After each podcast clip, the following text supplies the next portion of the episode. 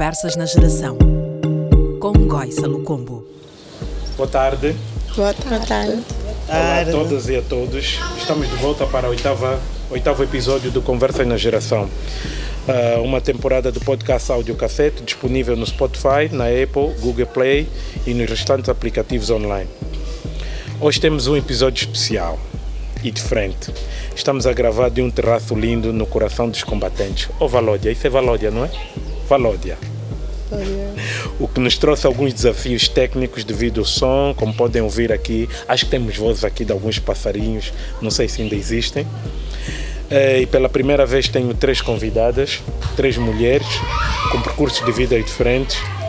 E por um lado, eh, que tem algo em comum que as três de alguma forma na sua vida profissional estão dentro de uma realidade que é fora de Angola, mas ao mesmo tempo dentro de Angola. Boa tarde, boa noite a Ana, Biliane e a Bernice. Obrigado por terem dito sim ao meu convite. Obrigada. Boa tarde. Obrigada. Boa tarde. Obrigada. Olha, a minha, vou começar a minha primeira questão aqui, à minha direita com a Ana. Uh, a Ana, preferes que eu trate por Ana Marta ou Ana? É a escolha do freguês. Eu apresento-me sempre com Ana Marta porque há sempre tantas Anas, então as pessoas associam-me sempre como Ana Marta, mas depois cada um é que escolhe o que okay. sente mais confortável. É, tu és formada em hotelaria e turismo, certo? Sim. E tens um projeto que se chama Camarta Quitutes da Terra. Sim. Ok, eu tive a ouvir algumas coisas, vi uma entrevista tua no, no, no Voz da América que começou com um gindungo, coisa parecida que a tua mãe Sim, isso, esse projeto, na verdade, é um projeto que eu tenho com a minha mãe. Então fazemos quitutes da terra, que sim, começou com, com ela a fazer o gindungo e depois uh, na tentativa de tentar comercializar eu ok vamos vou te ajudar a fazer isso naquela de pronto vou te ajudar né? Tipo, vá. Mas depois escalou para um projeto bem engraçado que tive com ele para aí uns 5 anos e pronto, foi um bebê que desenvolveu, mas que agora está meio suspenso a ver onde é que as coisas vão, porque um, o panorama económico mudou né? e nós, as pequenas empresas, fomos quase esmagadas ou estamos a ser e, e estamos naquela fase de é para avançar, não é para avançar e e tá mais, a balança está mais para não avançar, mas pronto. Mas gostas de cozinhar? É uma coisa que surgiu por causa da tua mãe ou é... Uh, o projeto com a Marta, sim, surgiu por causa não, da minha mãe. Eu gosto por cozinhar e receber eu... pessoas. Eu sei que tu gostas de receber pessoas. eu adoro receber pessoas e deve ter sido pela minha mãe, que ela também adora um bom zong, né?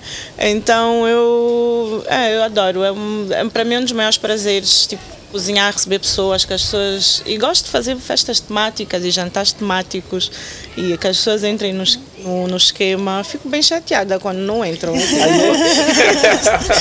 tipo, não, se é uma festa temática, é uma um festa temática, recado dado mesmo. claro. E tenho sorte que às vezes os meus amigos acho que, não sei se é por mim ou se é por acharem engraçado, até há pessoas que detestam mascarar-se. Uh, mesmo a tua colega Caminho, inclusive, mas mesmo assim no meu, no meu alguma coisa, nem que seja uma t-shirt, ela entra no espírito. Fico bem honrada e é fixe. Ok. Bernice, tu és economista, não é?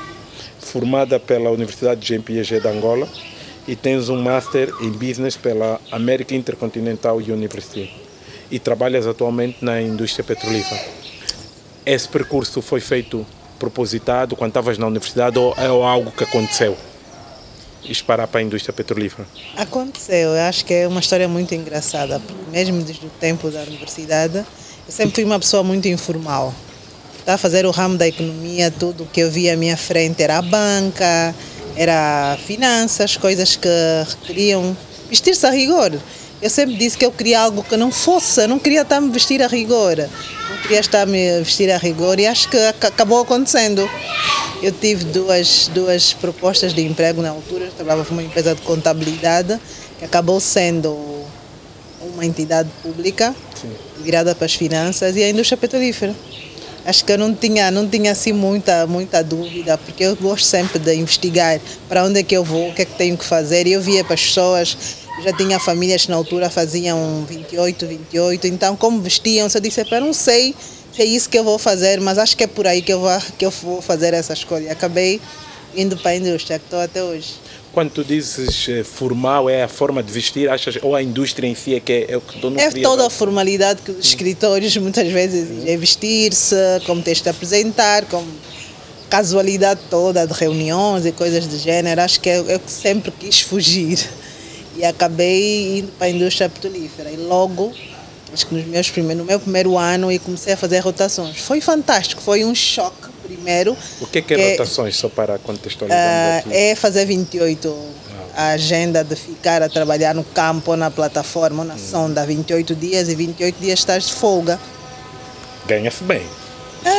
Ou ganhou-se bem. Ganha-se proporcional ao trabalho. Ok, ah, Ganha-se gostei. proporcional trabalho. Eu gosto da ideia de 28 dias de férias, assim. Olha, tipo. olha, nem me digas. Acho que é, é, infelizmente a minha formação não, não, não permite muito que eu esteja nesse sistema, mas acho que foi uma experiência fantástica. Reclamei bastante no princípio, mas depois permiti mais que em dois anos viajar bastante, que é uma coisa que eu adoro. Ter muita flexibilidade para nos outros 28 dias fazeres eh, outras coisas, porque tu quando estás lá só trabalhas. Ok. E não tens muitas distrações, estás longe da família, estás longe de amigos, estás longe da- do teu normal, Hum. do teu habitat. Então não tens com que se distrair. Então depois o, o, o horário de trabalho é muito longo, são 12 horas por dia quase. Hum. Então tu praticamente só trabalhas e dormes. E ao câmbio de 10, epá, era uma boa vida. Digamos que era razoável. ok, ok, ok. Biliana. Biliana, está correto? Biliana, sim, não Ok. Biliana. Biliana. Exato. Ok. Engenheira civil, não é? Pela Universidade de King's em Londres. Também trabalhas na indústria petrolífera. Mas tem uma coisa no teu CV que eu, tu vais ter que nos explicar aqui, que é uma desk engineer. Ou seja, engenheira de completação, é isso? Está correto?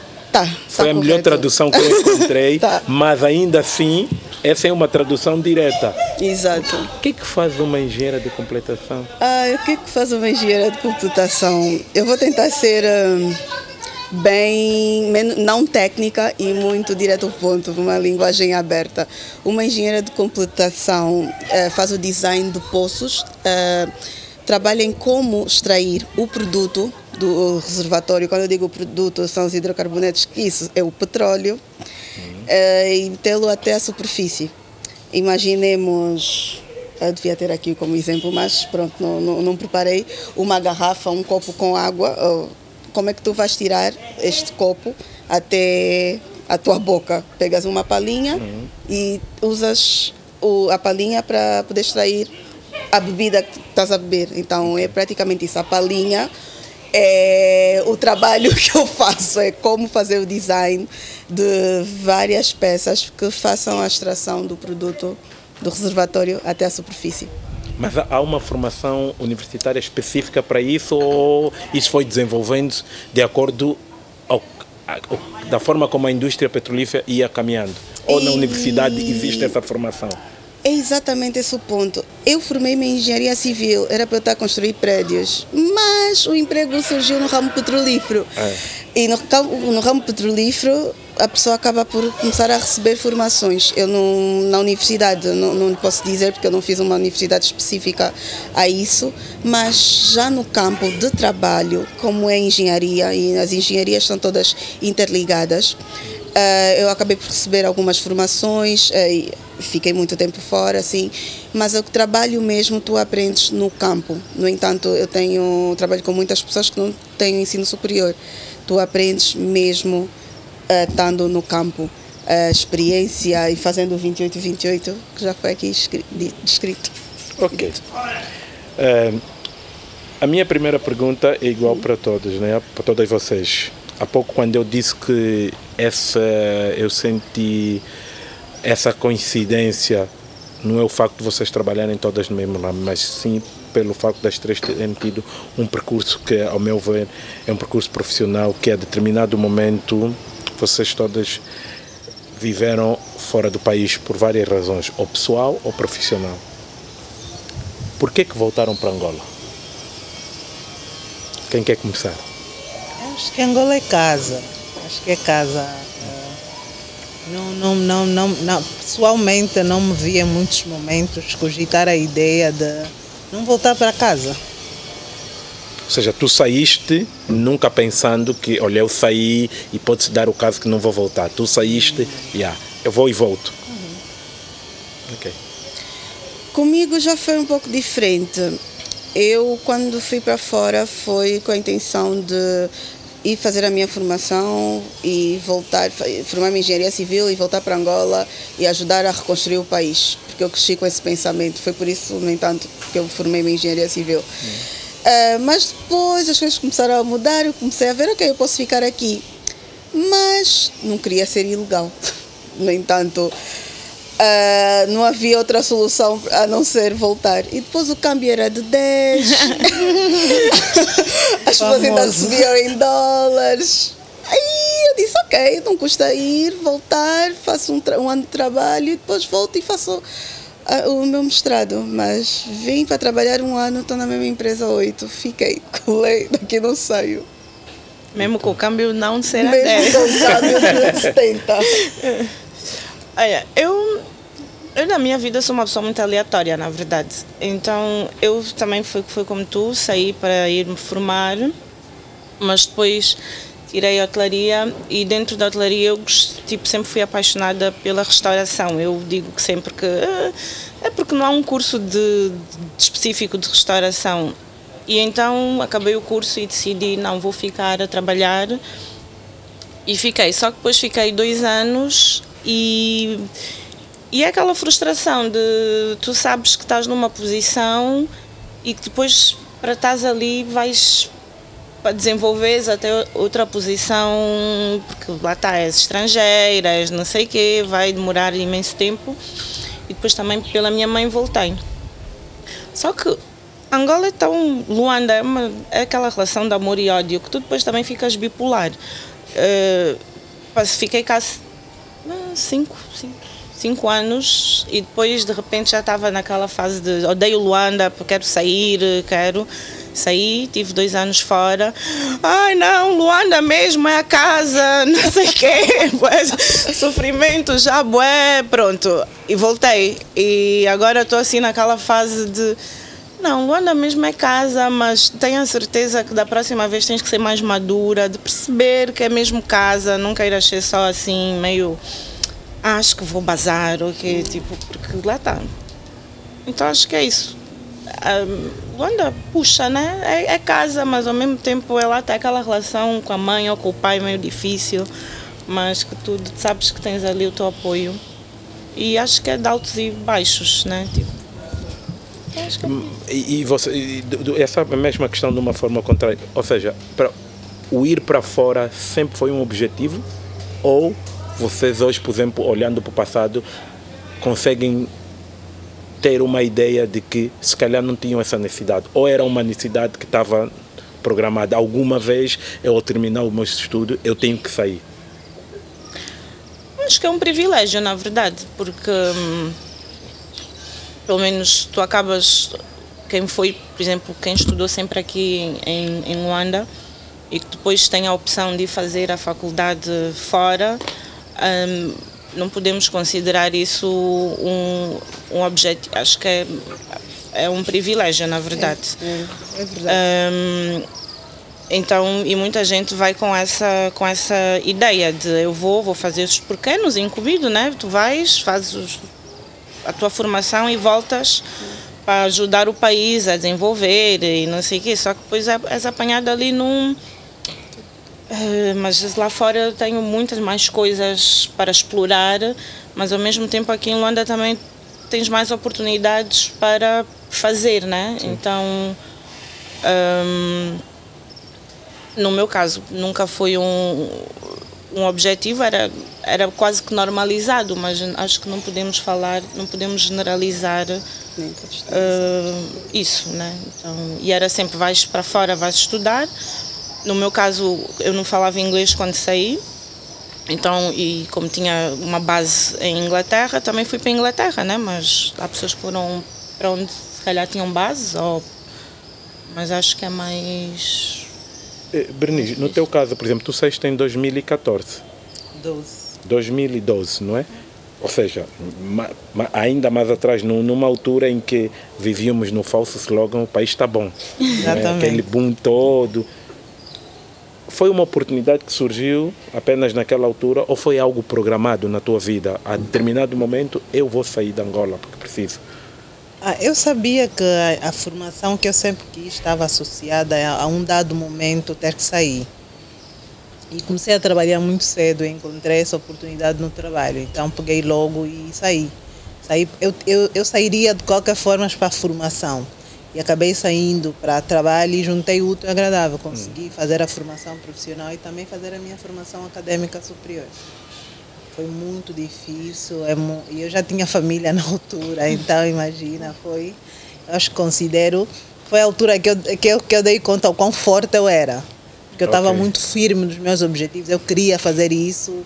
Às vezes tem essa noção que nós não podemos fazer tudo ao mesmo tempo, não podemos uh, todos os nossos objetivos, mas eu, já, eu sabia, eu, sempre, eu sou uma pessoa muito determinada e quando quero uma coisa, eu faço. Eu já estava a fazer. Eu gosto de acreditar que acho que é energias, uhum. ou tu se acreditas muito numa coisa, acaba te chamando. Uhum. Nós estávamos a fazer planos de formação, meu marido e eu, para fazermos fora, e acabou surgindo a oportunidade de trabalho. Então foi só o chamado à vida de uma maneira diferente. E tu disseste uma coisa que eu tenho uma pergunta, que não estava aqui programado. Por que, por que, que é difícil, tu achas que é difícil uma mulher nesse caso a mulher angolana, estou a conversar com mulheres angolanas, ser firme quando tem família? É difícil, mas é possível.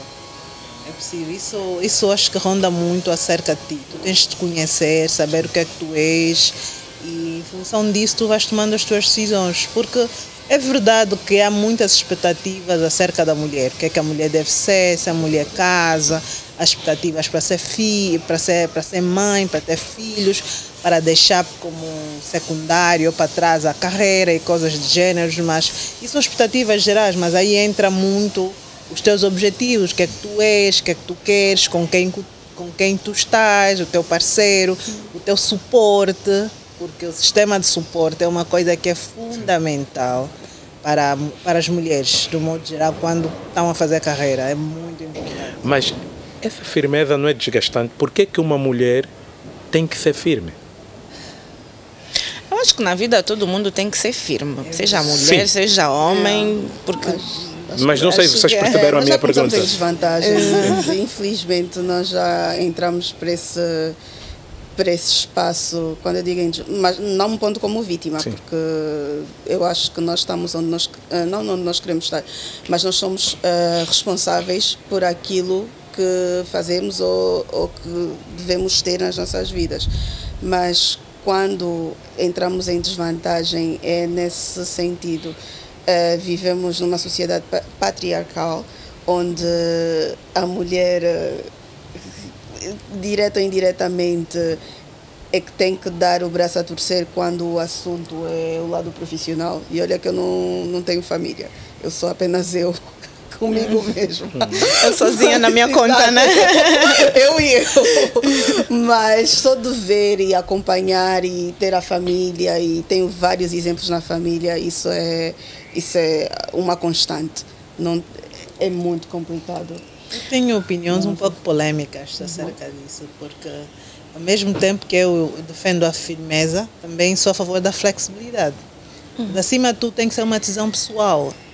É, é, para mim está tudo bem se uma mulher vai tirar não, a família. Só, só desculpa cortar Não, quando eu estava a dizer que todo mundo tem que ser firme, é no sentido de que ou é sim ou é não. Aquelas pessoas que estão assim, ah, não. Tipo, não. Não, é sim ou não. Pronto. Na zona cinzenta cria muita frustração. Exatamente. Tu, acho que eu não sei se mais mulheres passam por isso. Acho que nós mulheres temos muitas dúvidas Uhum. Isso tem muito a ver com como somos crescidas, o quanto é exigido de nós, uhum. desde pequenas. Temos sempre que estar no nosso melhor, fazer o melhor. Tens que portar bem, tens que aparentar ser uma uhum. menina docinha, tens que sorrir sempre às pessoas, tens que. Quando és mocinha, a mocinha não pode Vem fazer já com isso, diretrizes, né? Então, a validação exterior acaba estando intrínseca em nós. Eu preciso ter validação de alguma coisa para ter certeza que estou a fazer bem uma coisa. Validação dos pais, dos amigos, do marido, dos irmãos e tudo o resto. Isso incute muitas dúvidas. Estou a fazer bem? Sou uma boa mãe? Sou uma boa profissional? Acho que é uma das maiores dificuldades que a maior parte das mulheres nessa altura passam. É duvidar, duvidar sempre. Porque, porque é a ideia de que temos que fazer sempre bem uma coisa, se estamos ou não estamos a fazer. Yeah, eu vejo também super de acordo com o que tu estás a dizer e, e é mesmo uma coisa incutida. Muitas vezes uh, eu sei o que eu estou a dizer, eu tenho a certeza do que eu estou a dizer, do que eu estou a fazer, mas depois chego a um sítio e sinto-me intimidada, eu própria começo a duvidar do que eu pensei, do que eu li. Será que eu interpretei bem? Será que não sei? E principalmente se for num contexto com muito muito masculino, né? Porque as próprias a, a própria estrutura é, ameaça-te, né? Então é, e, e entras logo já em desvantagem porque és logo desmerecida. Não é desmerecida que eu quero dizer, mas como tu te vestes, como tu ages, as pessoas põem-te logo um rótulo. E depois a própria estrutura, né? tipo seja homem ou mulher, quando te põe esse rótulo, tu não sais dali. Eu, por exemplo, eu até bem pouco tempo, eu tinha de género, mas eu não sou séria, tu tens que porque como eu sou lá, está muito aleatória. tipo, mas Marta, tens que ser mais séria, tu tens que, tipo, ser, ser menos enrolada. Mas é como eu sou, né? E agora, como aceito isso, já não aceito também sentir-me menos do que ninguém. É mesmo tipo. Mas lá está.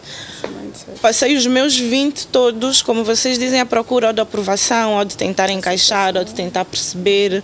Isso mesmo profissionalmente, né? principalmente quando uh, estava com a Camarta, que todo mundo à volta vinha um projeto, ah, bem gira e não sei o quê, mas tu profissionalmente cheio de dúvidas e sem saber, estou a fazer bem, e depois olhas para os outros, estão a evoluir boa na vida, né? E tu é sempre, tipo, ali no catambes, forte, firme. então fica assim meio, ok, não estou não, não a fazer fixe, mas é isso, acho que e ser mulher, principalmente em sociedades assim, que ainda não, não discutem esse tipo de, de coisas ou, ou, não dão um colo, uhum. uh, tu fazes, desconstróis sozinha, basicamente. Então é um caminho bué solitário. E para ti que tens família, na verdade, se calhar, amigas se calhar nem percebem isso ou percebem, mas depois eh, fica assim tudo meio, lá está, meio confuso. Acho que é bem difícil, não é? Eu cresci com, não, não gosto de dizer trauma, mas acho que as nossas mães sempre diziam: Mamãe, eu posso fazer isso. As fulanas, tu não és todo mundo. Yeah. não és fulana. Então eu, desde muito nova, durante a minha adolescência, comecei a me entender e perceber que eu faria o meu caminho, yeah. da minha maneira, em termos de validação. E é onde yeah. entra a estrutura masculina para fortalecimento da, das mulheres. Uhum. É o que dizem, uh, por mais que as mulheres tenham a conversa sobre empoderamento de mulheres, enquanto os homens não vierem para essa conversa, yeah. é completamente Super Eu tive um pai que incrivelmente sempre me pôs sentada à mesa, sempre perguntou a minha opinião, sempre me, é, me deu isso. voz, sempre deu palavra, sempre apoiou as minhas decisões. Claro, sendo um pai africano com as suas especificidades, é. mas sempre pôs-nos à mesa, mulheres, e ouvia-nos, dava-nos palavras. O que é que yeah. tu pensas? Yeah. Ele dizia que era uma democracia é autoritária. é o termo que ele usava. Vocês têm a liberdade de falar, de opinar, mas no fim do dia vale a minha opinião. Mas só o facto de ser ouvida é, era muito fundamental. Então sempre de, cresci sabendo que eu tinha um lugar à mesa. Uh, eu era chamada, eu me perguntava a minha opinião. Isso, é isso faz uma diferença enorme. Isso é muito importante. Na escola, nas tuas relações com os, com os teus Isso é amigos, é até nas tuas relações que começam aos 18, 19 anos, namoricos e companhia, a tua relação com os homens e como uhum. tu vês a sociedade, como tu pensas que a sociedade vai olhar para ti, é completamente diferente. É verdade. Eu já tenho. Ah. Não, desculpa, desculpa. Não, não, não. Uh, e vamos chegar já aí. Também tem uma questão, por acaso, sobre, essa, sobre esse, esse contexto que tu deste sobre o teu pai, de, dessas questões todas dentro de casa. Biliane, tu estudaste no Macarenco? Estudei no Macarenco. Escola sou... dos Barras. sou produto do Macarenco. e a seguir foste para Londres. E... É, o país foi uma escolha pessoal. Eh, e depois tem outra questão ainda agregada. É verdade a dica que um barra no Macarenco é barra em qualquer parte do mundo. Essa eu tenho curiosidade, Olha. eu também estudei no Macarenco.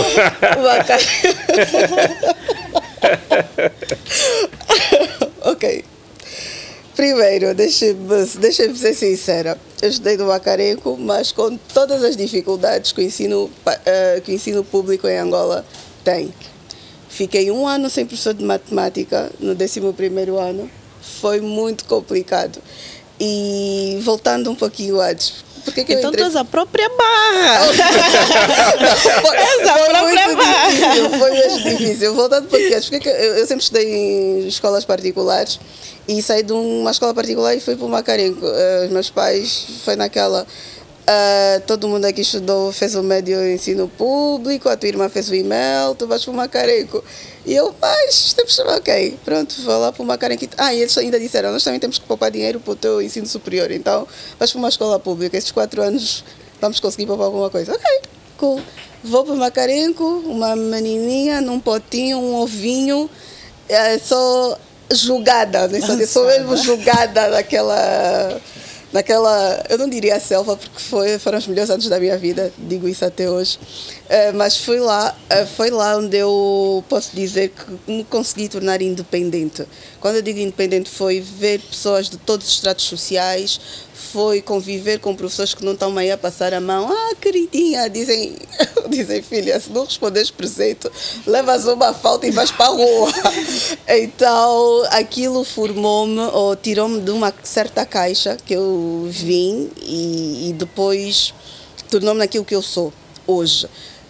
O Macarenco apesar do, do um ano sem o professor de matemática, que nós tivemos algumas complicações, depois no décimo segundo já havia professores e, e aqueles problemas das escolas públicas que nós temos. Agora eu não sei como é que aquilo anda.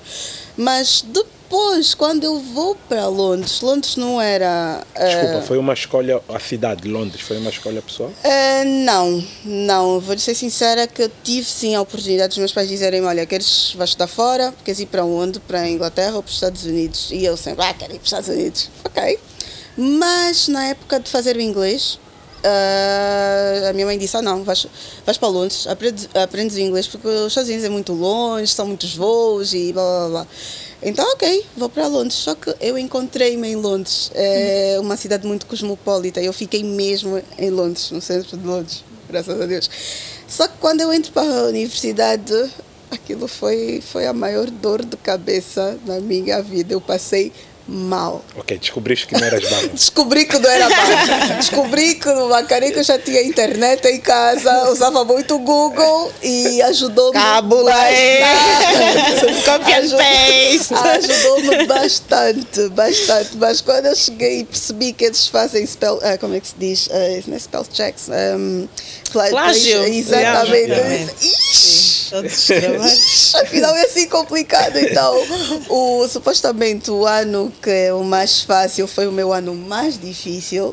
Eh, no entanto, eu liguei os choros, disse que queria desistir, não queria mais aquele curso, eh, aquele breakdown que a pessoa tem, ou que alguns têm durante a formação superior. E, mas no fim, graças a Deus consegui e cá estou eu. E se não tivesse ido para Londres, eu tenho a certeza que eu não teria o emprego que eu tenho hoje e não estaria onde eu estou hoje. Tenho que ser sincera quanto a isso também. Ok. Ana, tu foste bolseira do programa Mandela. Só para contextualizar aqui os nossos ouvintes, é uma iniciativa do governo americano para jovens líderes africanos, que isso é discutível num outro formato, vamos ter um debate sobre isso. ok. E foi aí que, foi através disso que me convidar outra vez para sentar nesse sofá. Aí já depende da Tuiene. Não, foi, é, é, por acaso foi através desse link que eu vi a tua entrevista no Voz da América e falaste da iniciativa que falamos há pouco no início do Camarta, que é o teu projeto que começaste com a tua mãe. A minha pergunta foi se foi esse projeto que te fez candidatar à Bolsa, não é? Ou tinhas outros objetivos? Como é que foste, como é que foste parar aí? Ah, foi e não foi. Eu, quando me candidatei ao Yali, em simultâneo candidatei-me à minha a bolsa que eu depois ganhei dois anos a seguir, que, que foi a Fulbright. Me candidatei umas duas em simultâneo e no primeiro ano fui aceita no Yali e então já não prossegui com, com a Fulbright. E dois anos depois uh, voltei a candidatar-me a Fulbright, naqueles é breakdowns que, que tu tens e não, quero sair de Angola, não tenho dinheiro para vou estudar e não trabalhava em nenhuma empresa, né, tipo para um, que me pudesse ir para fora, então pronto. Então o Yali Perdi-me. Lá está, na Marta aleatória. Não, estávamos no Yali, a tua pergunta. A minha pergunta foi, foi... o que é que te fez tu te candidatares pois. Ao, ao, ao, a, essa bolsa concreta do Yali? Então, candidatei umas duas em simultâneo no momento que eu queria perceber o meu valor eh, pessoal, né? De eu se me candidatar à bolsa aí vou ter o sinal do universo de que eu valho alguma coisa. E o universo respondeu e fui apoiá-lo. E para mim foi uma experiência bem boa, porque lá está, é um programa para, para jovens líderes africanos, futuros líderes africanos, mas que na verdade são jovens que estejam a fazer coisas nos seus países. Uh, que tenham algum impacto, seja social, seja político, uh, seja um, diferentes fóruns. E então eu conheci, foi a primeira vez que eu tive, na verdade, contacto com diferentes tipos de africanos. Eu em Londres eu já tinha tido contacto, né, mas era mais com, com nigerianos, né, pessoas que também estavam a estudar. E na verdade eu acho que nós angolanos temos algum preconceito em relação ao resto da África.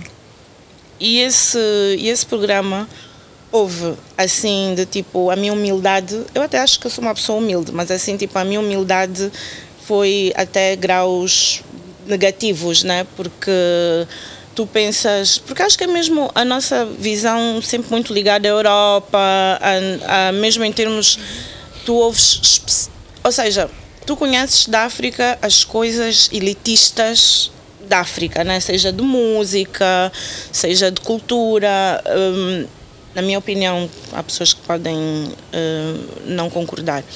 Então tu achas sempre que, por exemplo, que os outros, aliás, são sempre os outros, né? tipo, os outros africanos.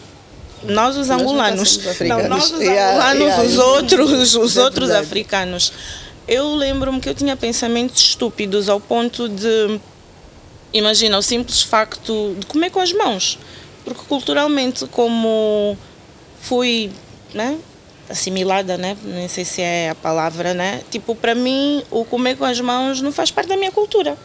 Então, quando eu, por exemplo, os meus colegas pessoas, né, me instigavam-me porque eu experimentava, né, e obviamente que eu não sei, né, porque não sei porque tens que ter uma técnica, né, senão ficas assim meio javarda, né? Mas, tipo, então os meus colegas etíopes, que eram o bonde que eu tive, riam-se. A minha colega, tipo, do Quênia, ela riam-se, riam-se. Ana Marta, eu não acredito, mas, tipo, percebemos, estás a ver?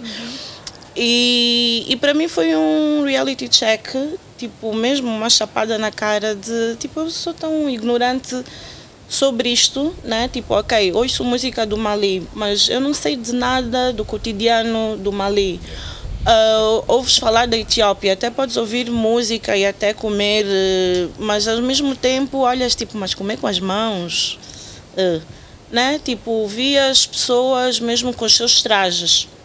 Não só agora que a cultura africana ficou pop, é que gostamos bué das tranças, dos fatos africanos, porque, epá, again, posso estar a falar muito à toa, mas há uns 15 anos era impensável os trajes africanos. Tipo, eu usava calças africanas, panos do Congo na minha casa, mas a minha mãe é considerada hippie, né? Então é do género, não é que fosse uma coisa cultural, né? Ou fixe. Agora tu andas, tens o orgulho, né? E esse programa, o Yali, para mim foi, foi bem importante para eu própria ver que eu tinha alguns preconceitos que eu nem sabia que tinha e quebrei imensos. E só tenho pena de ser uma iniciativa do governo americano para nós podermos, africanos, né, podermos uh, perceber que, yeah, que temos muito de nós para desconstruir em relação a nós tipo, africanos. Aí esse é outro debate quando tu ia voltar a nos convidar para esse era isso que, é isso que eu estava a dizer. É, eu falo, bem, vocês têm que me cortar, porque. Nesses países onde vocês viveram, que tipo de influências positivas foram introduzidas nas vossas vidas, mas que sentiram constrangimentos na realidade angolana? Pegando um pouco nisso que a Ana estava a dizer, não é? Que, ou seja, não digo concretamente que te descobriste lá, não é? Mas coisas que tu lá sentiste que não eram negativas, tu sentiste que não eram negativas, mas depois quando vieste para aqui, por exemplo, estavas a dar o exemplo de comer com as mãos. Chegaste é. aqui, tu conseguirias ir a um restaurante é. e assumir, ah, eu quero comer com as mãos. Estou a não. dar um exemplo aleatório, uhum, não é? Uhum, não estou a dizer Eu não estou a dizer isso, mas o que eu não é que agora vá comer com as mãos, sim, sim, mas claro. eu já não tenho claro. um preconceito de achar claro. que yeah, yeah. tipo que é nojento Exato, ou que é, não e, e, e, aliás e de sentir tipo fogo tu realmente pensavas isso uhum. nunca ligaste os, os pontos né Exato. então agora é mais nesse sentido é tipo é é cultural e há Exato. culturas que mantiveram os seus hábitos e os seus costumes no teu caso também? Uh, não, no meu Tens caso. assim alguma eu coisa. Eu diria que eu desconstruí muito aquilo que eu. O, a, a história dos sotaques.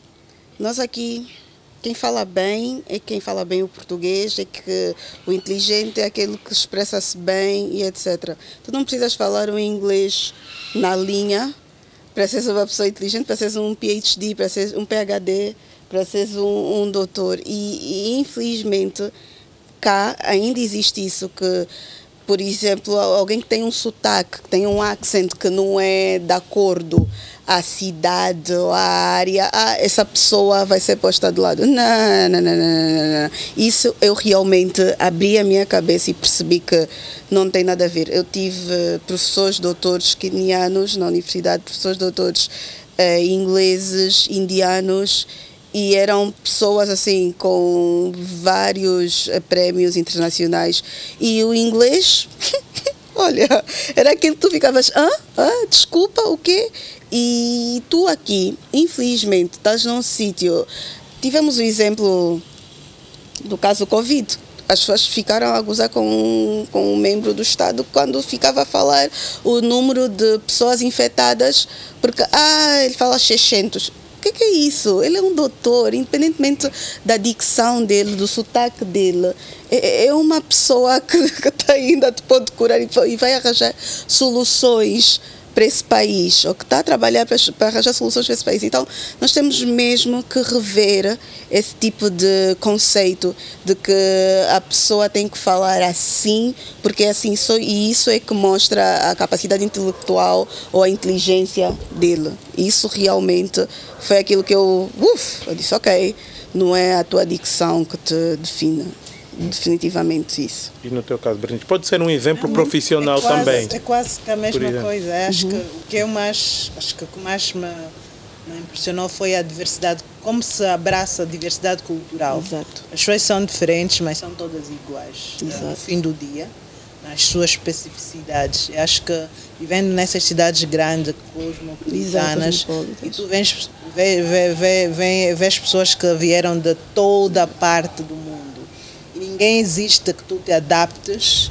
a certo estilo, modelo, maneira de falar para contribuires, porque no fim do dia é isso que as pessoas fazem, as pessoas vão contribuir.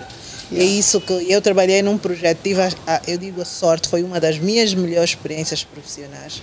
Trabalhei num projeto em que tínhamos, acho que, um total de 30 e pouco nacionalidades. Tínhamos reuniões e só a nossa equipa eram umas 14 nacionalidades e nós tínhamos um mapa do mundo, logo à entrada, que tu tinhas que meter o PIN de onde, de onde és, e uma vez por mês fazíamos uma, um almoço, assim, cada um tinha que trazer a, a sua refeição, falar de alguma coisa. E tínhamos os momentos culturais em que tu tinhas falado de onde és, o que é que é, como é que é, coisas de género que tu aprendes tanto que no fim do dia é o que ela falou sobre. Temos tanta coisa em comum com muita gente. Uma das minhas melhores amigas até hoje é indiana e aprendi tanto de cultura indiana e, e, e, é muito parecida com muitos hábitos africanos que nós reclamamos e fazemos. A questão família, os indianos são muito famílias e N coisas que a Nigéria tive uma relação fantástica com o pessoal nigeriano. Eu, eu, eu adoro a culinária nigeriana e é fantástica. E são coisas que só estando exposta a essas coisas, tu desconstróis muitos conceitos que tu tens. E, e, e como é que vocês distinguem eh, se essas influências que falamos há pouco, né, que surgiram das culturas dos lugares onde vocês viveram, não são, e pegando um pouco naquilo que estavas a falar do teu pai, não são da educação que vocês receberam na vossa casa? Como é que vocês distinguem que coisas que hoje vocês acham positivas que aconteceram durante o percurso que vocês tiveram fora já não estavam com vocês quando vocês saíram de Angola? Acho que isso tem muito a ver com de onde nós viemos como país, como nação.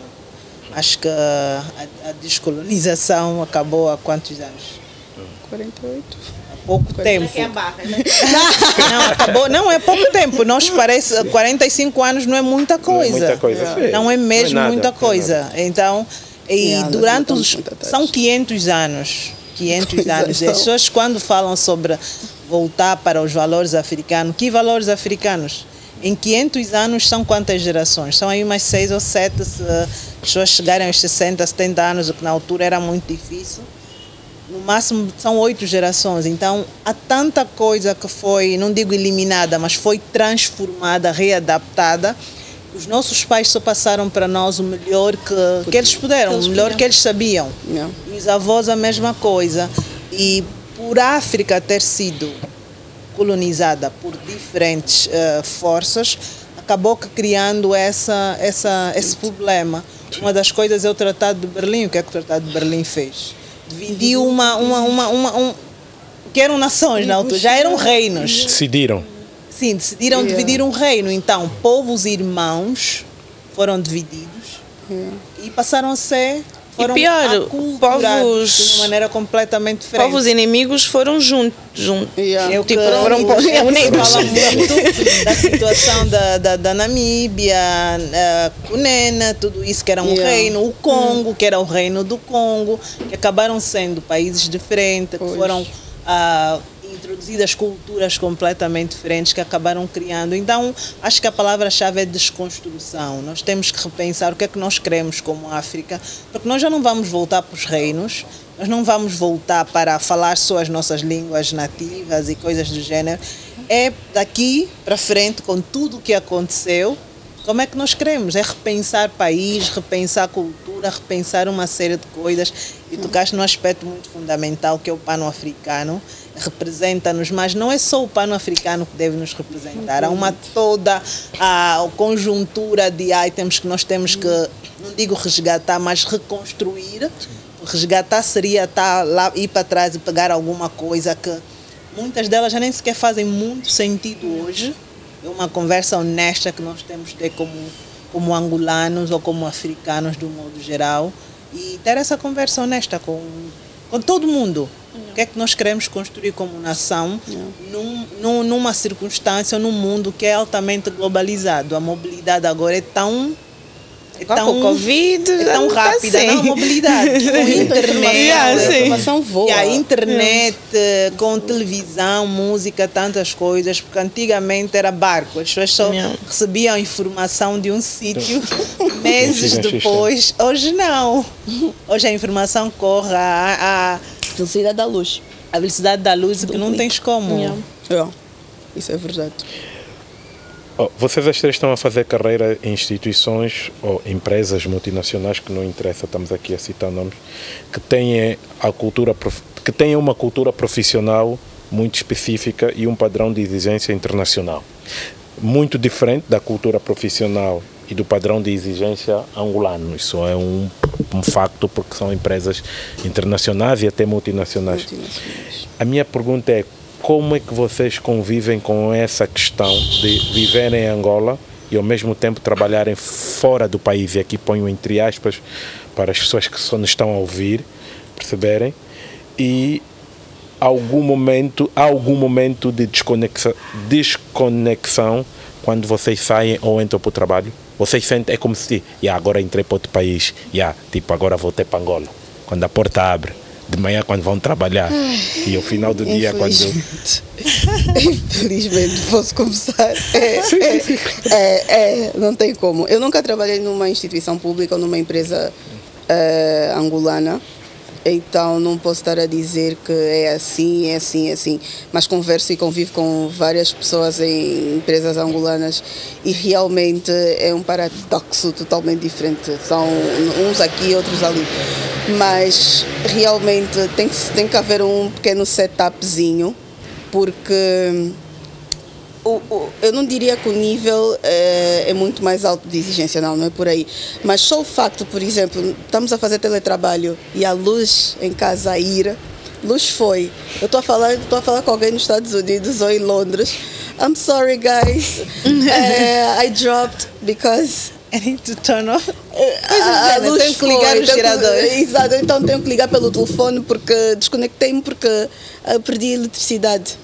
É, é muito complicado e eles exigem eh, que nós tenhamos pelo menos o mesmo, o mesmo nível que alguém na mesma posição que eu estou, o que eu tenho, que está nos Estados Unidos. Por exemplo, eu tenho uma posição aqui em Angola e também tenho colegas na mesma posição nos Estados Unidos. Eles exigem o mesmo nível mas é super complicado quando eu tenho problemas de luz, de água, de não ter combustível, de trânsito, de. Temos, nós temos todos os tipos de problemas, mas mesmo assim temos que nos adaptar, temos que nos enquadrar e apresentar o melhor que podemos.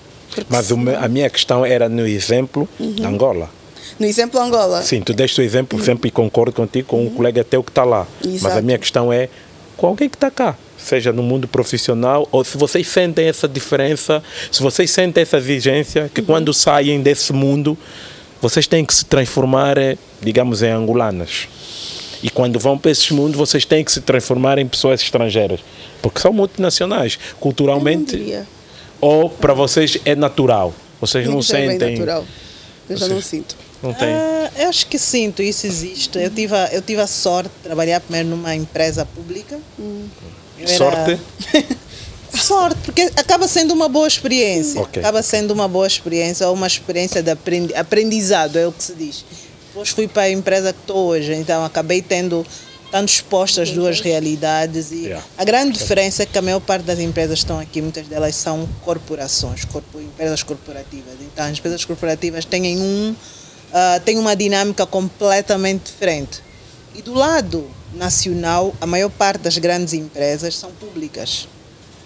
Então, porque a Angola, o maior empregador é é o Estado. É o Estado. Então, as grandes empresas de maior impacto, que poderiam ter categorias de corporativas, acabam sendo que públicas. Então, a dinâmica já é esta grande diferença. Que eu falei bem no princípio da nossa conversa sobre o, o- o formalismo. Não. As instituições públicas são regidas por decretos, há toda uma série. Mas eu quero só pôr, fazer um ponto. Não te quero cortar, porque eu ia dizer. Cortando, desculpa. Mas eu, por exemplo, na instituição onde eu estou, que é mundial, não sei o quê, de, de, de, mas eu sinto que eu ando numa instituição pública. São tantos processos que eu funciono praticamente com decreto. Que eu, para pedir, por exemplo, um chá, Epá, tem que pedir o processo e não sei o quê, e não sei o quê, e tem que autorizar. Que eu de repente às vezes fico a dizer. Sério? Não sei, não sei, não É onde entra a cultura. Tu estás numa, numa questão, numa, numa, numa questão não, numa instituição financeira e se calhar vocês estão numa insti- em instituições corporativas que Não, dão quando eu estou a dinheiro. dizer, não, Não? quando eu estou a dizer é de, necessariamente. os processos internos da empresa, da é própria cultura. empresa, da própria Exato. organização. Imagina, tu, tudo tem que ser eh, rigorosamente escrito, tudo tens que tem tudo na aplicação, né? Então tu na aplicação tens que fazer o pedido, tens que pôr autorização e depois são empresas que imagina que na Europa ou em mercados que funcionam as empresas também funcionam, mas aqui imagina, Ah, ok. tens que registrar o vendedor para poderes comprar um prego. Aqui o prego aqui custa seis vezes mais, mas e aquilo está a pôr menos, né? Mas entretanto não podes comprar no que tem menos porque ainda não está registado. Mas o que está a cobrar menos, calhar não tem os outros critérios para te vender o prego. Os critérios são de ser registado, de aceitar o pagamento até não sei quanto. Então acabas, imagina, para comprar um prego, uma coisa que podias resolver numa hora, eh, acabas por um mês, né? Porque até o coisa Mas, não, e depois a pessoa, não, e depois a aqui. pessoa que tu estás a falar, estás a perguntar, mas é impossível, não temos fornecedores. E tu, tipo, não, fornecedores nós temos. Agora, os critérios da nossa É organização. verdade. Acho que entra para um aspecto que tu disseste que é fundamental, o mercado. Nós temos uma suposta economia de mercado que, é, que acaba criando todos os entraves para as grandes empresas, as pequenas empresas terem todos esses problemas. Porque é muito regida por decretos, leis e uma certa coisa, que não são mais de todo. Sim. Tu precisas ter regras para qualquer E mercado, né? qualquer coisa funcionar e processos. As grandes empresas só funcionam com processos, senão não, não teria como. Imagina até controlar mil Yeah. trabalhadores, dois mil, três E mesmo mil, assim cinco há mil. bué de- de fugas, né? E, e, e há sempre falhas, que são Yeah. as chamadas falhas e fugas, o resto. Mas é a economia. É definirmos como nós, como país, como mercado, o que definimos como economia. Desde o Hum. princípio, quando houve em 92 os, os planos, programas de, que era para foi considerada economia planeada. Então, só o fato da economia planeada já tem algumas reticências, porque não é propriamente economia de mercado. Foi o governo que, na sua, no, seu, no seu papel de, de governo, decidiu definir como seria, o que é que se regeria, quais são as características, o que é que devia ser aceito, o que é que não devia ter aceito. Então, são essas coisas que até hoje continuam a ser grandes entraves da nossa, do, do nosso mercado. E por muito tempo o setor, digo, pe- petrolífero, por nós temos uma economia maioritariamente dominada pelo petróleo, acabou que nos, nos acomodando. Porque, de qualquer forma, nós tínhamos acesso a tudo, a qualquer preço, sem precisar melhorar. Exato. Isso é. Precisávamos das empresas que eram regidas. Falei de empresa pública. A empresa pública nunca olha para o fator lucro. A empresa pública tem que primeiro servir o governo, depois servir a população. E depois as não olha- próprias empresas também, por exemplo, o que eu vejo é que realmente as empresas que já sabem o jogo dessas grandes corporativas Sim. Uh, são as únicas que realmente são aptas, mas porque elas sabem o jogo, porque mesmo aquela do exemplo do prego, de tu mesmo explicares, olha, pronto, o processo é esse, não sei o quê, a própria empresa, tipo, olha para ti cara de paisagem, literalmente. O negócio é este. É, é do género, do género, se tu queres, queres, se tu queres, eu disse, não, mas eu quero, mas eu para coisa, né? Então, tipo, E aí, é, quando o mercado não está regulado, acontece isso. Uma das Exatamente. principais, um dos principais grandes problemas que nós temos é a falta de transparência. yeah. Existem os processos, é o que se fala, as nossas leis são as mais bonitas do mundo. Mas não há aplicabilidade, não há transparência. Primeiro tu tens que ter a lei, depois tem que, ao longo do processo todo, eh, nós temos que ver se funciona ou não, porque um dos, um dos entraves, acho que no Doing Business, nós estamos agora em que lugar? 190, não, há uma Quantos série de critérios para Doing Business Yeah. que cria um Esse é todo fator de é é condições business, por favor. Fazer negócio. fator de condições para que as coisas funcionem. Isso acaba afetando a empresa pequena como a sua, como a grande empresa, tanto a pública como a privada. Todas as outras empresas aqui passam todas pelos mesmos problemas. Há quem, há quem tem muita mais margem de manobra para desenvencilhar-se e há quem não tem. Então, são en- enormes desafios que temos ainda e acho que a situação do Covid, as crises recentes só ampliaram, destaparam o famoso câmbio de 10. Eu digo que tenho sempre opiniões polêmicas, porque nunca deveríamos ter chegado ao câmbio de 10. Acho que foi muito 98. ilusório, digamos, meter as populações, com, as pessoas com sonho de, de câmbio de 10, quando nós nunca tivemos uma economia e um mercado para permitir que fosse Yeah. que, exi- que existisse um Esse câmbio tipo de de- 10. Estamos a pagar hoje. Está aí. A fatura sempre chega. Tarde, mas Tarde, chega. E de uma chega. maneira muito dolorosa. Bem E dolorosa chegou. mesmo. Olha, ehm, a questão do patriarcado, o machismo e outras dificuldades que infelizmente as mulheres enfrentam todos os dias, é algo que só se deparam quando estão desse lado angolano que eu há pouco estive a falar, porque vocês trabalham em empresas multinacionais, ou nesse mundo mais internacional que vocês circulam também, não se safam. Ou seja, não se safam no sentido. Estou aqui a usar uma figura de estilo, não quer dizer que eu concordo com isso. Eu acho que há uns que. Eu acho que. Como é, é tudo, tudo igual. Uns são politicamente mais corretos, ou seja, são, são mais sonsos, né? Então é do género, que isso irrita-me solenemente, que é do género. Irrita-te o quê? O, o facto de ser De sonso? sonso, é verdade, porque é do género. as Eu pessoas eu estou sonsas, eu estou a menosprezar, eu estou não sei quê, Mas ou eu estou, mas como eu sei que não é polite, então é pá. E que posso, como já tenho conhecimento, que podes me pôr um processo, então são mesmo, é pá, sonsos. Tipo, é aqui não vai fazer. não vai fazer. Então eu acho que no meu caso é a grande diferença em, em, em com pessoas, principalmente com cultura do hemisfério norte, né? Que eles estão mais informados e têm mais consciência de, das consequências, enquanto que nós ainda somos mais brutos, né?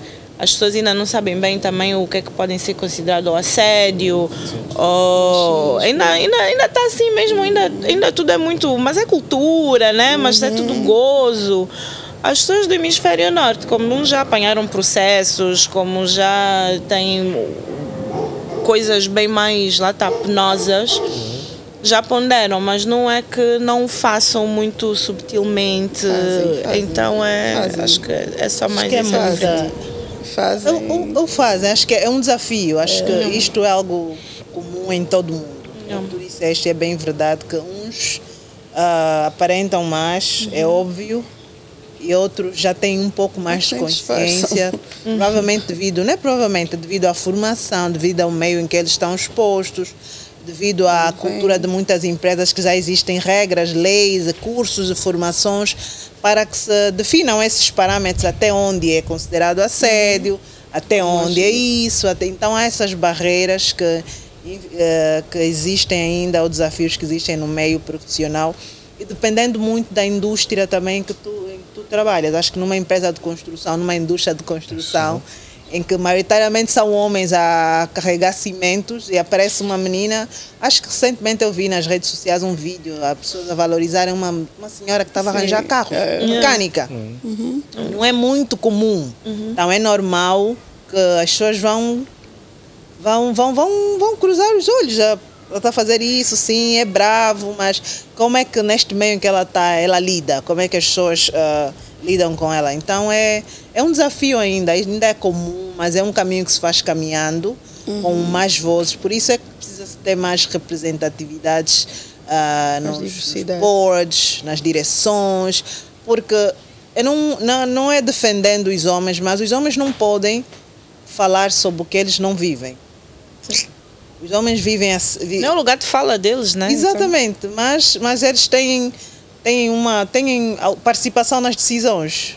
Então é preciso que se ouçam mais mulheres ah, na questão de assédio, por exemplo, na nossa cultura, em que até há pouco tempo, eu não gosto muito quando nós tentamos impor, dizer que a África, eh, parece que muitos dos males ainda estão aqui.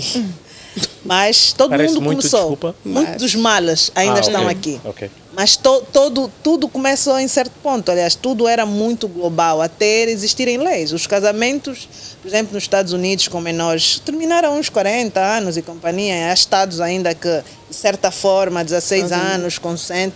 Eu Na acho que as Europa, pessoas deviam estudar interior. muito bem os Estados Unidos antes de referir os Estados Unidos como um país Exemplo. evoluído. Exato. A sério. Eu concordo plenamente contigo. E, e- e é por isso que é Estados Exato. Unidos, é por isso que é Estados Unidos. São vários, Vários estados, estados. que compõem Exato. um país. Então, infelizmente, Hollywood Mesmo criou-nos- olha os homeless que eles têm. criou-nos uma ideia de uma. Do, é filme, é, de- aquilo Yeah. é script, faz-se num estúdio, mas é muito diferente da realidade. Então é um, é um contexto cultural tão diferente. Tens o interior, tens o sul, tens o norte, tens o leste, tens lá a situação com as confederações e uma série de coisas. O mesmo que a Europa. Tu tens ah, situações que aconteceram na Europa só a, a, guerra, a Guerra Fria acabou há pouco tempo. As guerras mundiais acabaram há pouco tempo. Por exemplo, quando se fala de Os conflitos natalidade, continuam. taxa de natalidade, as famílias ah, europeias até há pouco tempo também faziam 6, 7 filhos. Isso foi há quanto tempo? A última foi em 1940, são 60 e tal anos. Então, por alguma razão, provocou, foi a Grande Depressão e coisas que aconteceram que aceleraram o que hoje se vive. Então, tudo um porquê. Então, nós também, aqui em África, estamos a passar pelo nosso processo, vamos ter o processo. E, eventualmente, sim, temos as lições de quem já andou, já fez essa caminhada. Mas isso não faz que nós estamos tão errados. e- Não, eu acho que o Mas nosso. a questão foi outra. Desculpem Sim. Sim, sim, sim. A questão foi mesmo quanto o, o machismo Yeah. nas instituições em que nós trabalhamos. Eu tenho, já comentei isso in the back, no background, as a minha opinião é bem harsh, é bem pesada quanto a isso. Eh, e acredito que seja também pelo facto de eu trabalhar diretamente com operações que é totalmente dominada por homens, que é um rácio um 9, 9 homens, uma mulher, ou, só para não dizer 9.9, 99999, mas pronto. E existe, continua a existir, é uma batalha todos os dias, eh, tanto no lado operacional quanto no lado, porque depois eu saí das operações e fui para o escritório, eh, quanto no lado também escritório e lidar com e todas as raças, todas as culturas, todas as nacionalidades. Não me vem aqui dizer que os africanos é que são mais e os europeus ou americanos não. Nada contra os homens, mas são todos. Eu já, eu já vivi, já passei com americanos, com europeu, com canadense, com Asiático. asiáticos, com angolano e tu ouves de tudo. Eles podem achar, ah, não, é só para break the ice. No, you're not breaking the Yeah. Tu não estás a quebrar o gelo. Tu estás a passar o limite. E se eu denunciar-te, tu vais perder o teu emprego. Então, e principalmente bem claro. com pessoas que na empresa tenham posições abaixo da deles. né? Exato. Imagina, é muito normal tu vês esse tipo de, de relação. Então, em festas da empresa, houve, é aí que as cubas né, se destapam todas. Exato. É, apanham um copito, então é do género, imagina, ah, estamos só a dançar, imagina com a recepcionista. Eles já sexualizaram a recepcionista e a recepcionista, como está num, num, numa categoria Abaixo. abaixo, tipo, a própria, por exemplo, pessoas como nós, quando eu digo como nós, é, por exemplo, tu na tua empresa, tu No já tens é. o. Ok, eu estou na mesma posição que tu, o que tu estás a fazer, eu tenho conhecimento, bababá, tenho essa noção, e não tenho medo de ti, aliás, tu é que devias ter medo de mim.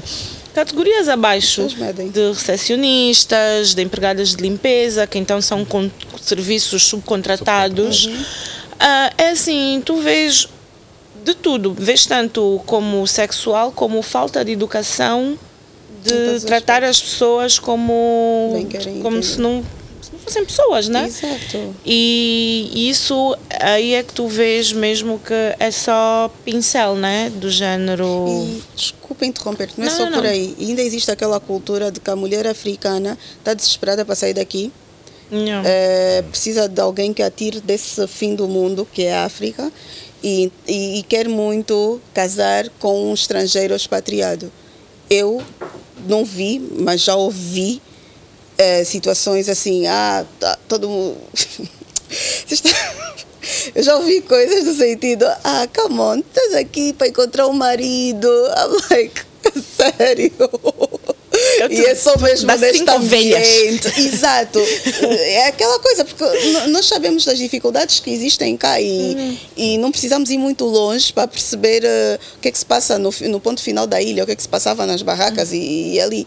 E eles acham que, não que toda, mas quem permite, ou quem está lá naquele, naquele ambiente, também está a tentar sair daquela miséria. Não, não, não, não, não, não. Te- Temos que pôr aqui os pontos nos is e, e principalmente quando tu já chegas a uma certa posição, com uma certa idade, e tens que falar de tu para tu com pessoas que têm idade de ser teus pais, teus tios de 70, 70 não, mas de 60, 65 anos, e localizar essas pessoas, independentemente da nacionalidade, é necessário de vez em quando. Ah, eu acho que tem muito a ver também com a educação. Acho que todos esses. ah, acho, acho que é um termo que usa-se muito em inglês, não sei qual é a tradução correta em português. Unconscious bias.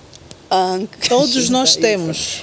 Todos os nós temos. Todos nós temos um certo preconceito. Exato. Do nosso lado nós olhamos para uma coisa, do outro lado olham para outra coisa. É por isso que empresas, em grandes empresas, há uma série de leis que tentam reger as relações entre as pessoas. E quando eu falei de termos mulheres na, na, na- na liderança, importa porque as mulheres trazem conversas completamente diferentes. Eu acho que foi o ano passado ou antepassado que senti muito feliz que uma empresa de telecomunicações aqui local meteu uma sala de amamentação no, eh, no, no- Claro. são, Sim. peque- são pequenas conquistas, eu acho que é muito assédio, sim, é o mais, é o mais, é o mais eh, frequente, é o que mais sofre. Mas há uma série de problemas que só mulheres que já passaram por essa caminhada, por exemplo, se eu sofri assédio e continuo aí vou estar na direção, claro que serei uma das pessoas mais interessadas em implementar políticas e incentivar denúncias eh, e ser severa com os casos e coisas do gênero. É, é preciso muita educação de todos os lados. Da maneira que falou de cultura, por exemplo, eu trabalhei com, com, com, com brasileiros e o que nós podemos considerar assédio do lado brasileiro não é assédio. Então, é uma série de, os europeus, os ingleses, os franceses. Os, talvez franceses seja um muito- assédio aceite, né? tipo, não Exatamente. deixa de ser assédio. E, é por isso que as normas, por exemplo, de cada instituição é, é importante existir. Claro que a- nós próprios temos que saber os nossos limites, saber quais são os nossos direitos, obrigações e os recursos que eu tenho disponível para poder eh, recorrer, caso, caso sinta-me ameaçada, Tens ofendida e, e Mas eu acho que muitas vezes eh, eu, eu não preciso de me sentir ameaçada a ser assediada. Eu posso não querer que o- e também é importante não não um elogio, né? Tipo do género, ah, Ana, estás bonita. Isso é um elogio, é. Mas agora não é. Eu não tenho que ouvir o meu colega, ah, essa tua saia fica-te bem, colega. Assim, né? A tipo, com bem esse fina. tom. Não, aí já não é uma linha tênue, aí já, já passou a linha tênue, né? Colega, tipo, imagina. Essas tuas formas, eu não tenho, que ouvir um colega dizer que eu tenho formas. Onde é que eu te, a audácia da pessoa, né? Tipo, pronto. Outra coisa é dizer, fogo, Ana, hoje estás bonita, né? Tipo, então Muitos há muitos. ah, Exatamente. Isso E é culturalmente, cultural. nós também não temos esses limites. Exatamente. Porque tu vais dizer, olha, num coisa. E aí tu é que ficas a. É? malamada. Ah, yeah, malamada. Ainda por cima se for solteira. Eu falo não sei quem é por isso que está Isso não é- solteira. isso, não é um trabalho muito mais acima do, das instituições, porque, por exemplo, vocês estavam a dar exemplo há pouco tempo que, que existem regras. É- é- é- essas regras que vocês estavam a dar como exemplo, vocês acham que essas regras foram implementadas porque a sociedade e o Estado onde essas empresas estão a trabalhar assim o decide, porque essas empresas são estrangeiras, ou porque trazem das suas sociedades? É Claramente que trazem. Exato. Acho que em, em sociedades mais desenvolvidas, as coisas, por exemplo, a sério, é uma coisa muito séria. A governação, acho que alguns países europeus está muito ligado à ética. É o que se diz. Se tu não, não és uma pessoa, não tens ética em casa, tu não vais ser uma pessoa séria no local de trabalho, tu não vais ser um bom governante. Estão quase que ligadas. Então, as, as sanções começaram a ser muito mais duras. Desde despedimento, desde processos judiciais e tudo o resto. Então, as empresas, eu, eu gosto de dizer que, embora que as empresas tenham um lado social forte, mas também ninguém quer perder dinheiro. Claro.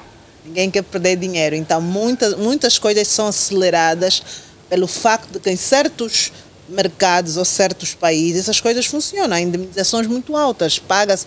É, é a, a, imagem da empresa Exato. que está acima de tudo. E a imagem, as pessoas pensam que às vezes o asset mais importante que a pessoa tem é o dinheiro, muita coisa. A imagem das empresas é muito séria, porque agora eu andei a ler, a ler estudos que em alguns países envolvidos que as empresas estão a aprender a adaptar-se com a nova geração, Gen, Gen Z, hum. Millennials, yeah, millennials porque o que os nossos pais tinham Z como ideais para o emprego, que era chegar, cumprir as regras, a ter o meu salário, horas. trabalhar, é ser fiel a essa empresa. Há, mu há muitos dos nossos pais, alguns deles trabalharam a vida toda numa só empresa. Exato. Mas muitos jovens agora sentem-se que não não me revejo com os valores dessa empresa. Uhum. Imagina. Sim, os valores trocaram. Os nossos pais, uhum. as empresas é que escolhiam, né? Uhum. Agora a nova geração é que escolhe a Exatamente. empresa onde vai e trabalhar. E com tudo isso as instituições adaptam-se. Não tens como. Se há mulheres que saem dessa indústria porque disseram que há muitos movimentos, recentemente houve, houve o Me Too, que acabou afetando a, a indústria cine, cinematográfica, então começam a isso de certa forma pode não ser internamente, mesmo o teu exterior afeta as tuas mudanças. Exato. Que tu já vais ter que implementar regras de que eu aceito como é que é, como é que um chefe tem que lidar, em que condições vamos uhum. considerar. Então, acho que à medida que as pessoas crescem, a educação é diferente, são expostos a muita coisa. Aqui no nosso país nós temos N situações que pessoas que viveram fora sabem o que é. que as coisas funcionam de uma maneira numa outra num outro sítio. Eu acho que não é bem isso assim correto, porque para nós, em termos culturais, há sempre a questão, não é pai mais velho, é pá, deixa só.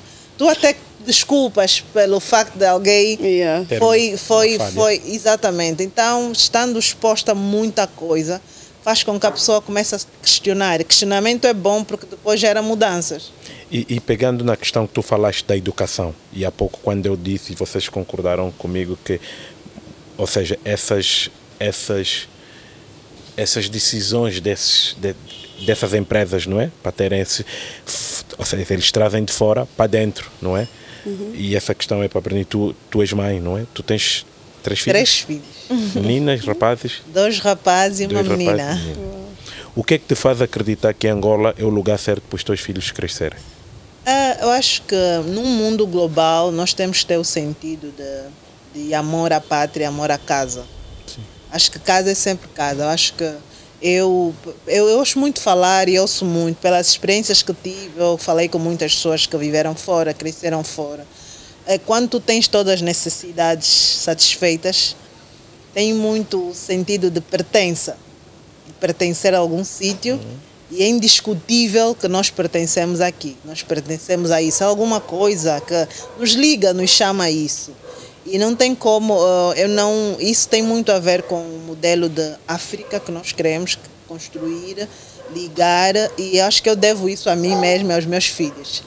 Por mais que eu os exponha a certas coisas, a viagens e companhia, mas o senso de achar que esta é a minha, é a nossa casa, é o nosso lugar, é o amor a isto que nos faz ficar, nos faz ter esperança de, de dias melhores. Eu, eu acredito, embora que tudo tudo ao redor te faz-te duvidar, faz-te questionar, faz-te estar frustrado e chateado. Lá no fundo do poço, lá bem mesmo onde, onde ela vê as reservas. Onde... yeah, lá, lá no fundo tem, tem assim, tem, tem, tem, um, tem esperança de que não será comigo, será com os meus filhos, realmente com os meus netos. Okay. Porque. Os teus uh, avós já diziam isso. Fala-se fala muito da imigração nem, nem, nem todos os 30 milhões de angolanos têm onde ir. Não tem como sairmos todos daqui. Claro, claro. Não tem como. Então é, é, é, é muito importante que, eventualmente, eu tenho muitos familiares que nos anos 80 imigraram e tudo mais. Falamos, falamos, todo mundo passa por crises, crises. Umas são existenciais, outras são por necessidades físicas, que é o que nós passamos. E Acho que é isso. São decisões que podem não ser mais, são corretas nesse momento. Eu estou preparada para os meus filhos também reclamarem de mim. Devias ter feito isso, mamãe, os meus pais fizeram. Acho que nós tomamos decisões com, com base no que neste momento achamos que é, o- que é o melhor, que é o que Yeah. sabemos. Biliane, hum, quando te olhas ao espelho, vês-te como uma pessoa ou como uma mulher? Eu faço essa pergunta porque muitas vezes tenho a impressão que em Angola, raras vezes olhamos para as mulheres como pessoas. Ou seja, essa questão, a mulher angolana, mulher angolana. Yeah, Ela é uma pessoa. Tu tens essa Yeah. sensação? Sentes, sentes isso também? Eu, autonomamente, assim, o meu eu tenho. Eu, eu, sou, eu acredito muito em mim, eu acho que eu sou capaz de tudo. Não olho para mim apenas como uma mulher e que vai. Até porque não. Eu não, eu não isso é coisa de padrões, meu Deus. Eu esqueço-me dessa parte. Mas depois, primeiro olho para mim como pessoa e depois olho para mim, oh, mas a the end of the, uh, fim do dia eu sou uma mulher. E quando eu lembro-me desse, desse lado e, e paro e, e analiso por tudo aquilo que eu passo dia, diariamente, por todos os obstáculos que eu tenho na minha vida diária, por ser uma pessoa, uma mulher autônoma que tem que estar aí a, no sobe e desce, no vai e vem, eh, acabo por perceber que não tem que haver essa diferenciação. Não estou a dizer que sejamos todos iguais, claramente, homem é homem, mulher é mulher. Mas por que que eu tenho que olhar, ai, sou uma mulher e estou já em desvantagem? Se, se eu pensasse assim, eu tenho a certeza que eu não estaria onde eu estou hoje em termos profissionais. Porque isso é mesmo. É, é um must, é um dever para mim. Eu não posso pôr-me nem para baixo, nem diminuir aquilo que eu. Porque isso acaba por ser uma autossabotagem. Se tu poste apenas como mulher, no sentido de limitar. Não podemos nos limitar eh, devido ao nosso sexo. Isso, isso mesmo. não- esta não sou eu. Ah, não. Eu sei que tu gostas de cozinhar, né? num contexto de receber pessoas. Eu sei que és uma boa, disseram. É, no exercício de criar comunidade, conversas, networking, tipo, debates, conversas à volta da mesa. Eu, eu, eu queria perceber um pouco a tua opinião. O que é que tu achas que nos falta enquanto país para percebermos que a diferença de opinião é um bom ativo? Eu digo isso porque eu sou, eu sou uma pessoa radicalmente contra unanimidades. E eu acho que, presumo que uma pessoa que gosta de receber pessoas para conversar não, não, não, não concordo muito com unanimidades. Eu estou errado. Estás certíssimo e, e eu gosto. go- Eu gosto.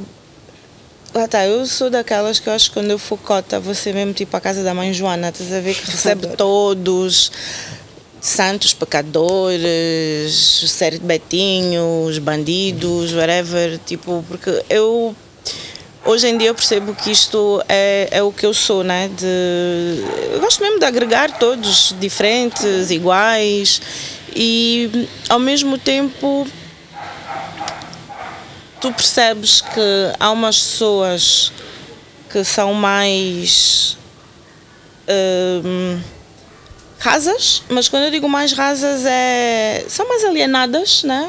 Que eu tenho muitas amigas alienadas, amigas Tens e que amigos. definir esse alienado. Não, mas vou te dizer, alienados, não, alienados de- em muitos contextos. Te- Eu tenho alienada do muito good vibes, que eu olho tipo fofinha, fofinho, tipo, o mundo não é good vibes, né? Tipo, não é paz e amor e estamos aqui, não é isso, né? Tem outras coisas.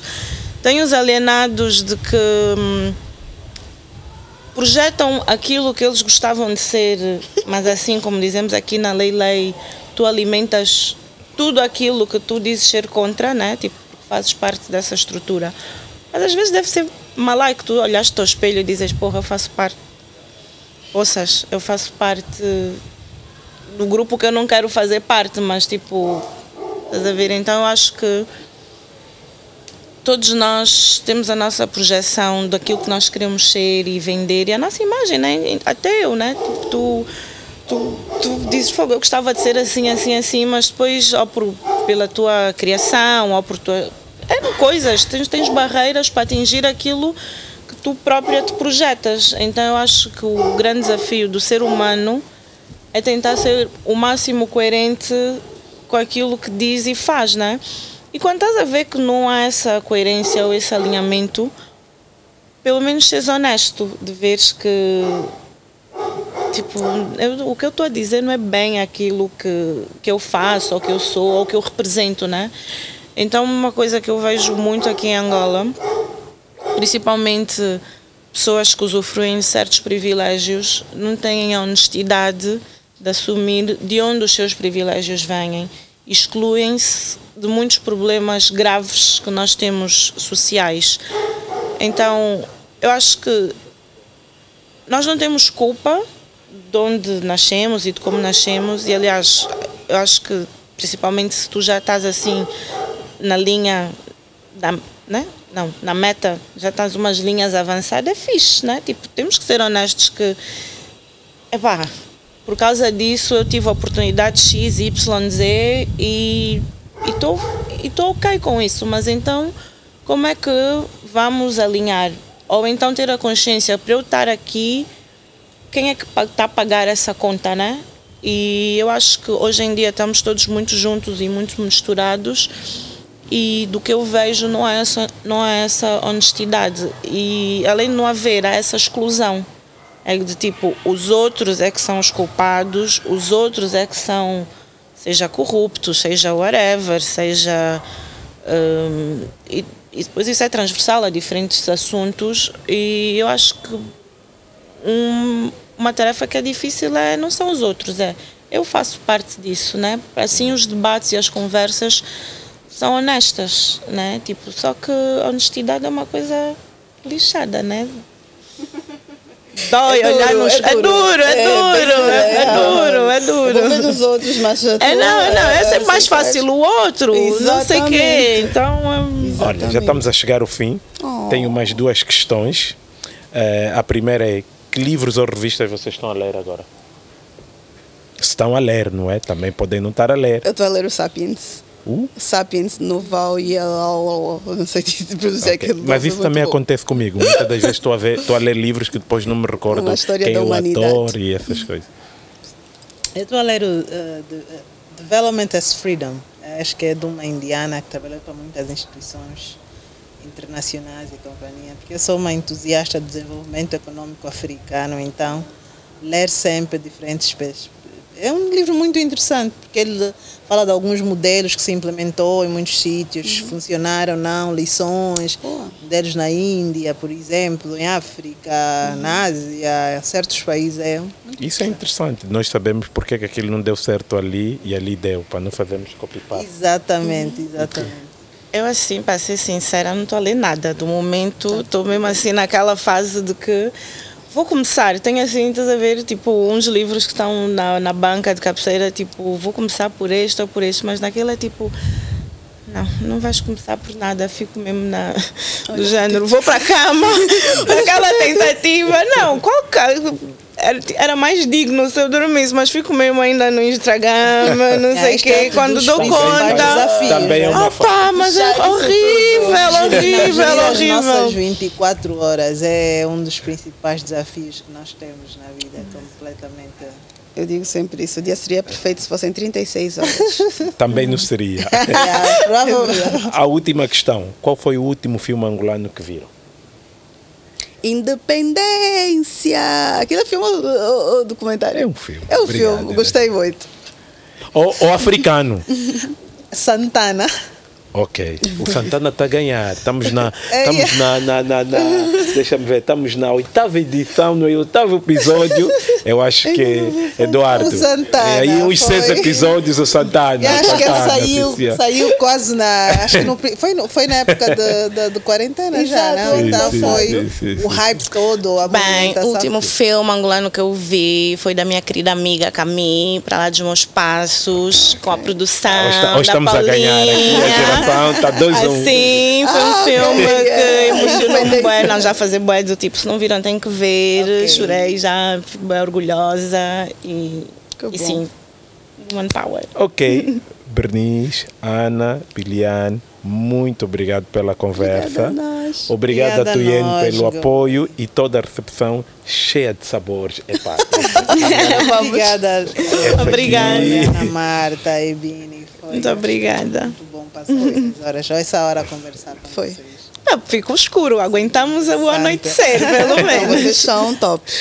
Ok, fechamos aqui o oitavo episódio do Conversas na Geração, o podcast áudio cassete disponível em todas, todas as quartas-feiras no Spotify, na Apple, Google Play e os restantes aplicativos online. A produção executiva é da Alice Cruz, direção técnica com Eduardo Kruptin. Quase.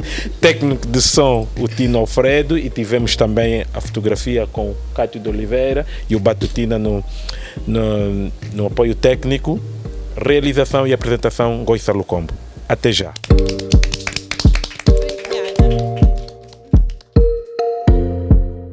Conversas na Geração. Com Goissa Lucombo.